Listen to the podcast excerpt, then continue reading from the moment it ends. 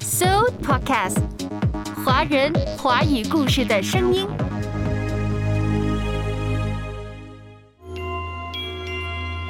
下一个季节正缓缓淡入，我想按下暂停键。马来西亚作家李子书在最新散文集《暂停键》中如此写道：“阅读开阔视野，豁达心胸；阅读寻到来处，明白归途。在阅读中看见不一样的世界。”遇到更美好的自己。林可辉阅读世界。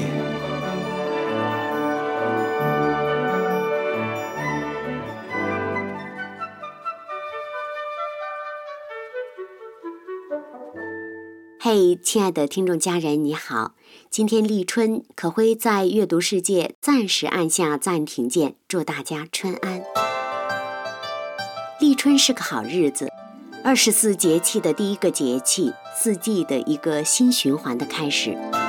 你知道吗？春原来是个动词，《说文解字》中解释说是推也，从草从日，草春时生也，就是草感受到太阳的呼唤，春的呼召，应时而动，推开大地生长出来的意思，充满了动感。立春。为什么是立春呢？源于中国人的智慧的辩证思维。冬至节气，你是不是感受到了阴寒到了极点呢？这个时候，我们觉得孤寂，觉得无望，觉得阴冷。其实阳暖也在渐渐滋生。所谓冬天来了，春天还远吗？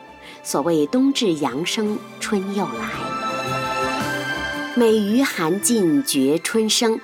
寒冷到了极点，春天就来了。立春日就是一个鲜明的节气了。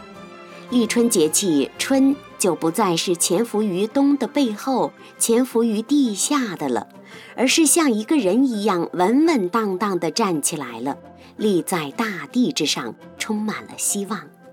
所以今天恭祝所有的听众家人们，从今天开始，忘掉疾病，忘掉严寒，忘掉困难。健康平安，万象更新。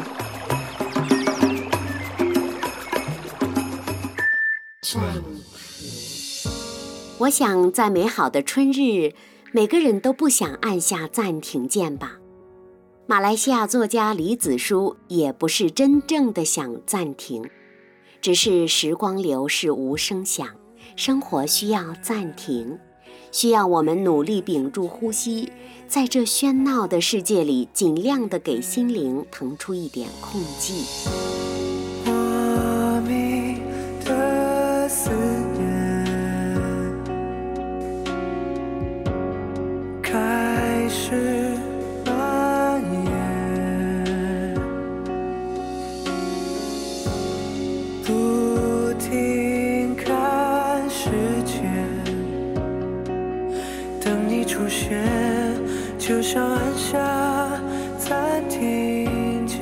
然立春了，但是春寒料峭，不妨按下暂停键，等一等春之暖阳。林可辉为你主持《阅读世界》。可辉读《暂停键》这本散文集的时候，感觉到作者细腻入微的感受，可以引发许多人的共鸣。不同于春夏的轻盈和秋的肆意，冬的寒冷让一切变得缓慢。但今天是春日了，我们按下暂停键，再等一等春的脚步。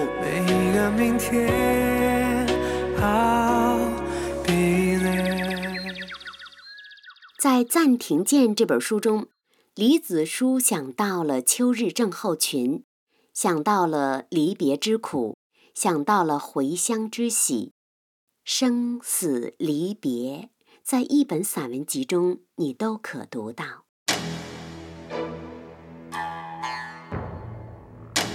第一篇《秋日症候群》。尽管遭受有生以来最具灾难性的一次感冒事故，但肉身的煎熬无损我沉迷于某些事物的意志。哈，不就伤风这点事儿吗？整日，我一边努力抽鼻子，一边告诉自己：天将降大任于斯人，必先苦其心志，劳其筋骨，饿其体肤，空乏其身。中国古代哲人中，大概属孟子最懂得安慰人吧。可以想象，他这一番话曾经让无数寒窗苦读而怀才不遇的书生。自欺欺人的熬过了多少春秋？孟先生的好意只有心领了，可我每次站在窗前擤鼻子时，不知怎么老是升起登高之悲情。万里悲秋常作客，百年多病独登台。艰难苦恨繁霜鬓，潦倒新停浊酒杯。杜甫这诗写得多么凄苦，几乎闻得出一种惨绝的味道。哀伤至此，灵气殆尽，便犹如《笑傲江湖》中莫大先生奏的潇湘夜雨，格调高不起来了。可俗世凡尘，人的境界无非如此而已。英雄尚怕病来磨。想杜甫先生年老时，以狱卒之心、多病之躯跋涉登高，风中摇摇欲坠，自然满肚子苦水，失意又怎么可能超脱？老病之苦由来最是磨人，生死无非只是两个点，老病却是两条延伸的线。为了对抗秋天的强大感染力，这些天我特别用心研究我的翻译，专注的程度接近沉迷，几乎达到年少时砌拼图那废寝忘食、呕心沥血的境界。我砌过好些大型拼图，少则三千小块，多则五千小块，可每次砌成以后，都毫无例外地把完成品解体。没有一点不舍或惋惜，这做法我自己年轻时也不甚了了。直至后来，当我已经年长到懂得以减法去数算自己的年月以后，我才逐渐了解，那最终的摧毁在我的意识中是一个完成。我赋予它意义，让它成为最后砌上去的一小块它是一颗句号，或者说。在这潜意识的更深层，我以为这摧毁其实正是一种还原。它们所有的小块儿以最初的状态回到盒子里了。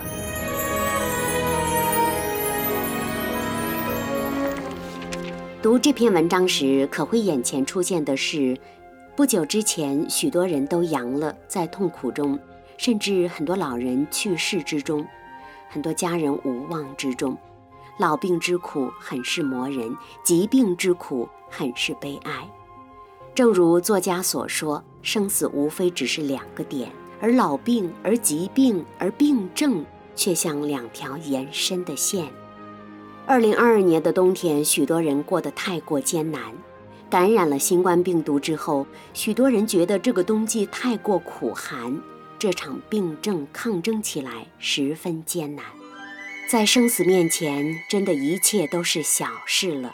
立春之日，我们已经踏过了那场严寒，再转头看，希望重生了。严寒疾痛真的被我们甩在了后面。即便万里悲秋常作客，但春之喜仍然随着春风。送到了千门万户，一元复始，万象更新。从今天开始，愿我们家中充满喜气，充满春的喜气。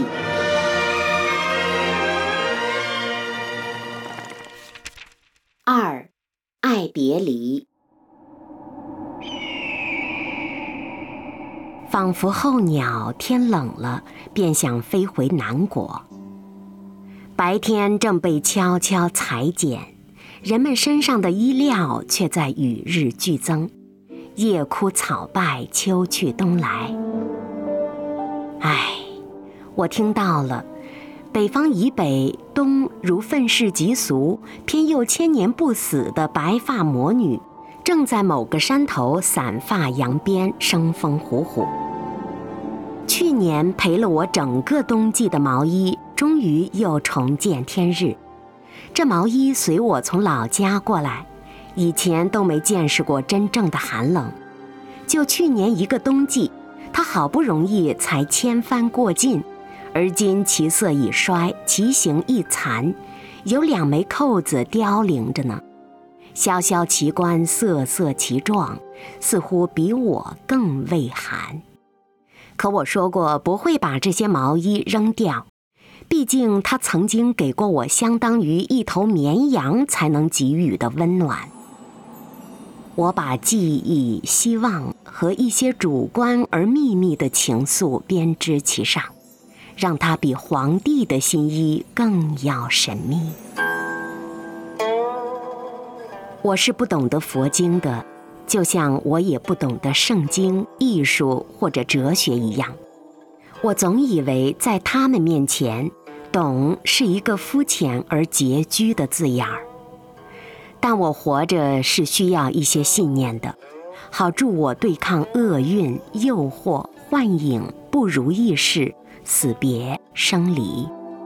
于是我从这些圣贤先哲的文字上东抓一把，西拈一些，自行组合与搭配，像在缝纫一床属于自己的百家被。而因为笃定与虔诚，不易竟让它成了一种超越人生观，却与宗教不太相干的信仰。我们都是这样活着的，相信我们所相信的真理。追求我们所确立的价值。自然界的四季有序，人世的季节无常。冬天这厮总会不定时的强闯，想要统辖我们的岁月。所以我很庆幸能有那样的一床百家被，尽管它也许有点寒碜，正如此刻披在我身上的这件毛衣。但它却曾被严冬验证过了，不是吗？我还好好的活着。我渴望拥抱，所以寻找，找一种依靠，上承诺记号，单纯寻找，以为没有解药，不经意的笑，你都知道。人活着是需要一些信念的。可以帮助我们对抗厄运、诱惑、幻影、不如意事、死别、生离。相信我们所相信的真理，追求我们所确立的价值，生命因而有意义。林可辉为你主持《阅读世界》。经历过阳及阳康，很多人都把生死看淡了。平常觉得不如意的事，此时看来也觉得没什么大不了，心里多了跟生活的和解，多了更多的宽容。许多人和事不再是厄运，而是可以宽和、可以理解的了。还有很多人感受到了生命真的太脆弱了，生命微小而脆弱，但是造物主仍然眷顾我们。当他应许到拯救和医治的时候。很多人就是经历到了医治，在这场真理的呵护中，许多人度过了严寒，迎来了新春。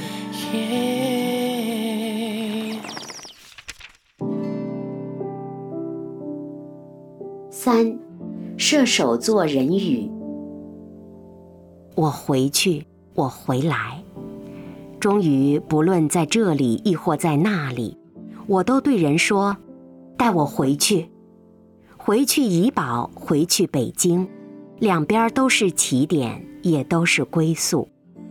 不管我身在何处，都意味着“别回”这个字依然无解。他那涟漪般的形象让我神迷，是要扩张呢，亦或在收缩？愈想愈觉得有那么点儿玄幻。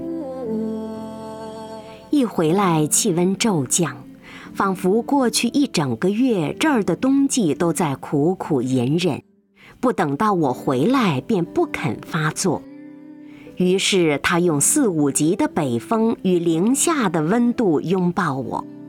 而因为旅途劳顿，机上夜不成眠，在热切渴望着十楼小房子那床凌乱而温暖的被窝时，我居然感觉到这冰冷的拥抱里有一座城市熟悉的体味儿，有欢迎的温度。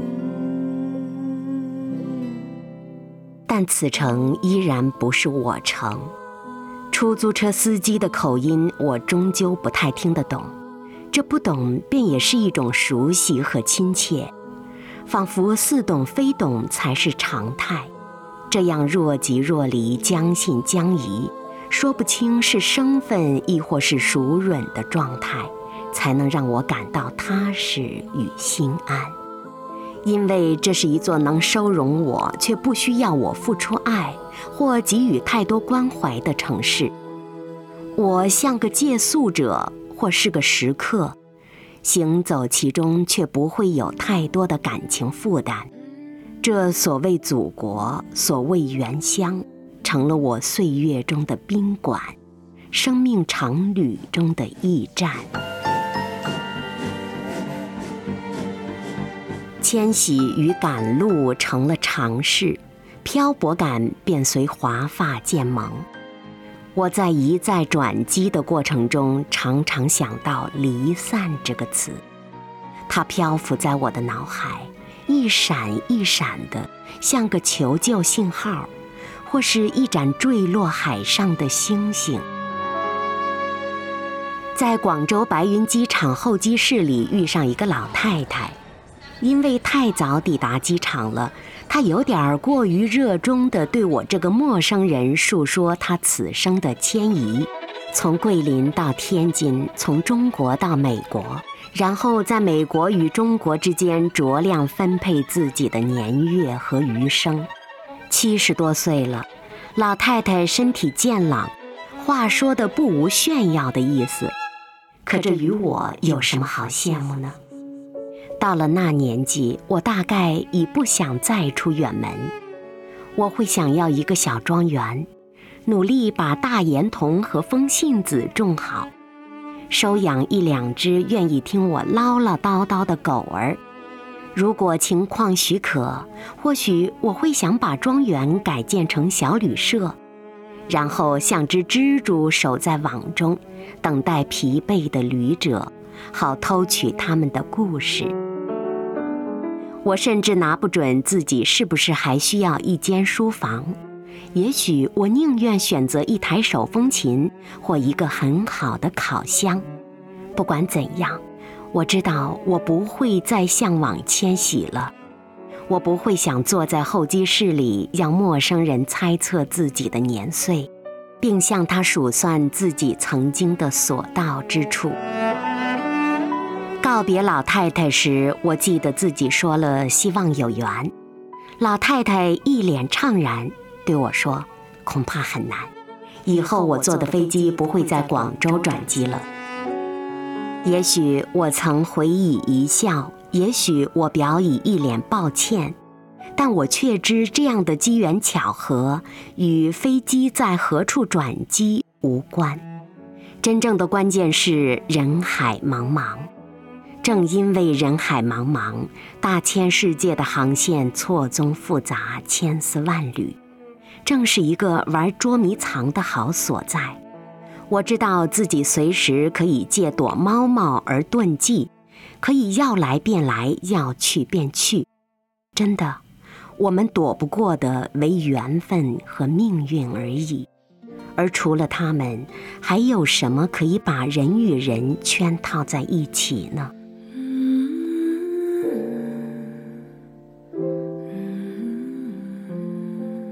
回来后，终于又可以惬意地写字读书。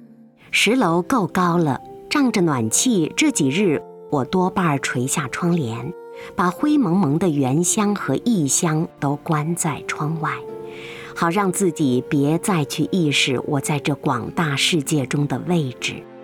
可就在我安心地藏匿在连缘分也找不着我的角落时，西班牙哲学家奥尔特加加塞特说的一句话，却像圣诞树上的一长串小灯泡，总是在我幽暗的心灵秘境中忽明忽灭。对待一个喜欢躲藏生活的生物，唯一适合的应对方式就是尽量去捕捉它。四季更迭，流光暗换。城市从原乡变成异乡，或从家乡变成故乡。我指着密密麻麻涌动的人群，对倒挂着的自己的影子说：“看吧，那些迷路的朝圣者。”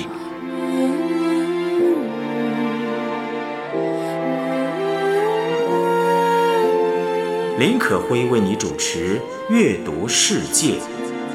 对于常年离家在外的人来说，“回”这个字儿是无解的字，就像作者说的，它像涟漪一般让人神迷。回哪儿呢？不管身在何处，只要起步，似乎都在回。我们回到故国，回到原乡，那里还是我们的故国吗？还是起初的原乡吗？还是我们的祖国，我们的原乡已经变成了岁月中的宾馆，生命长旅中的驿站呢？家园中父母兄弟还在吗？家乡已经变成了故乡，还是异乡呢？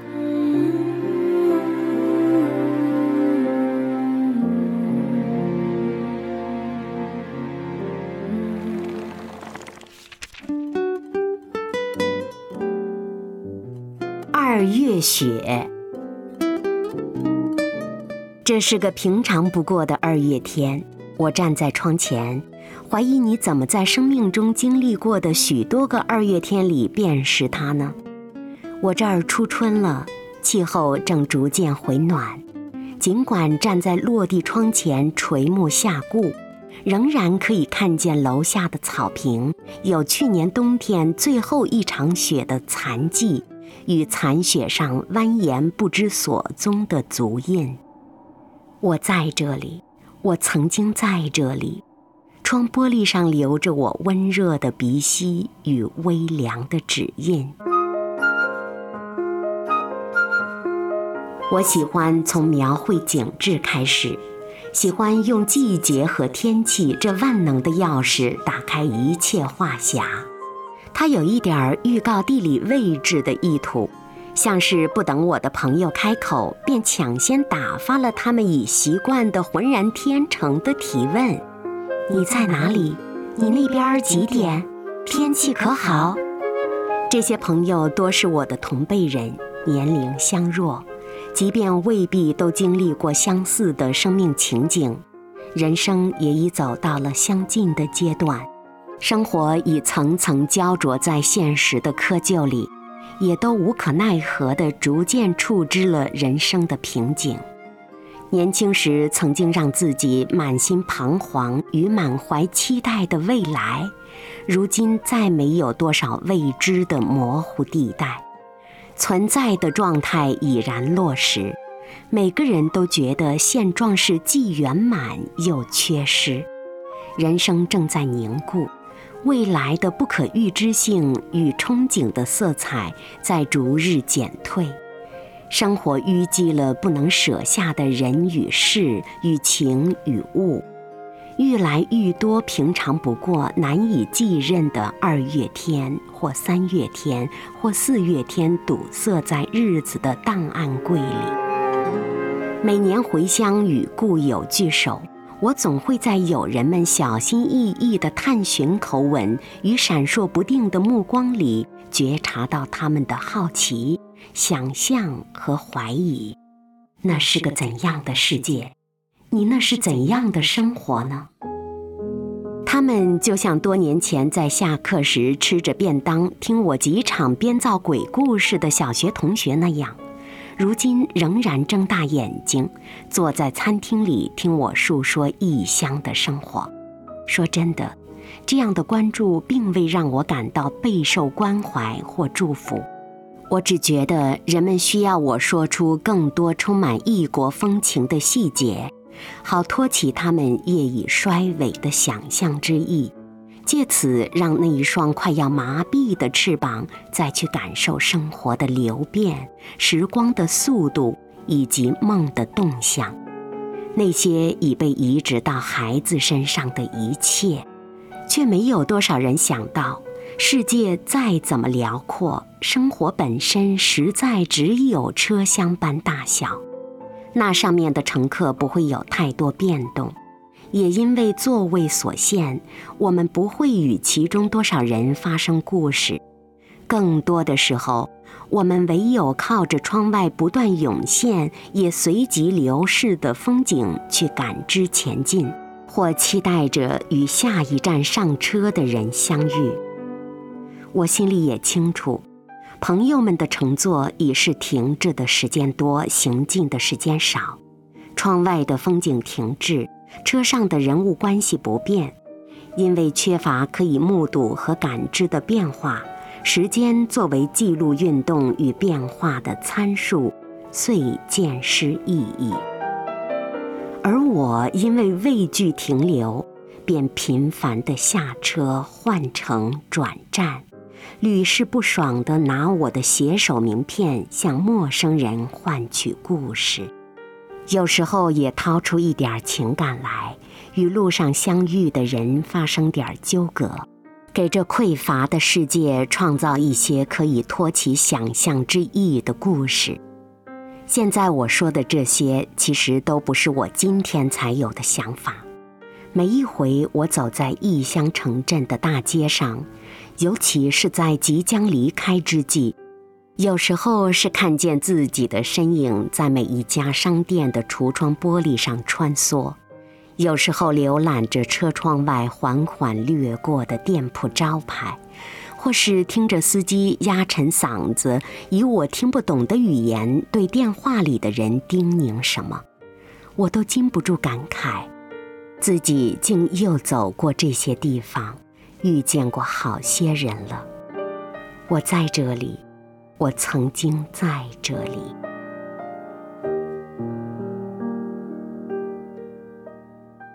人在这世上短暂的一程，就是一场客旅。真正的家乡是在这世上吗？当然，圣经中说，我们只是客旅，我们的家乡不在世上，我们的家乡乃是靠着耶稣基督在天家。这世上无数的苦，无数的难，将来有一天都会化解，在主耶稣里面，我们会得到永远的平安。那平安的家乡是天堂。是无比美好的地方，那里才是我们终极的永生的归宿。若我们心底里有信仰，抓住了真理，就会觉得这一程人生路虽苦虽艰，但也总有盼望。就像我们今天盼到的春，万象更新，随春而始。愿每个人心底里都有一个春字，也都能够认识真理。并在真理当中确立生命的价值。感谢主给我方向。我是你的好朋友可辉。今天我们共读的是马来西亚作家李子书的散文集《暂停键》。如果此刻暂停，你会想到什么呢？你想抓住什么呢？欢迎来信跟可辉分享你的感受。我们下期再会了。愿祝福洒满云端，让大海澎湃颂扬，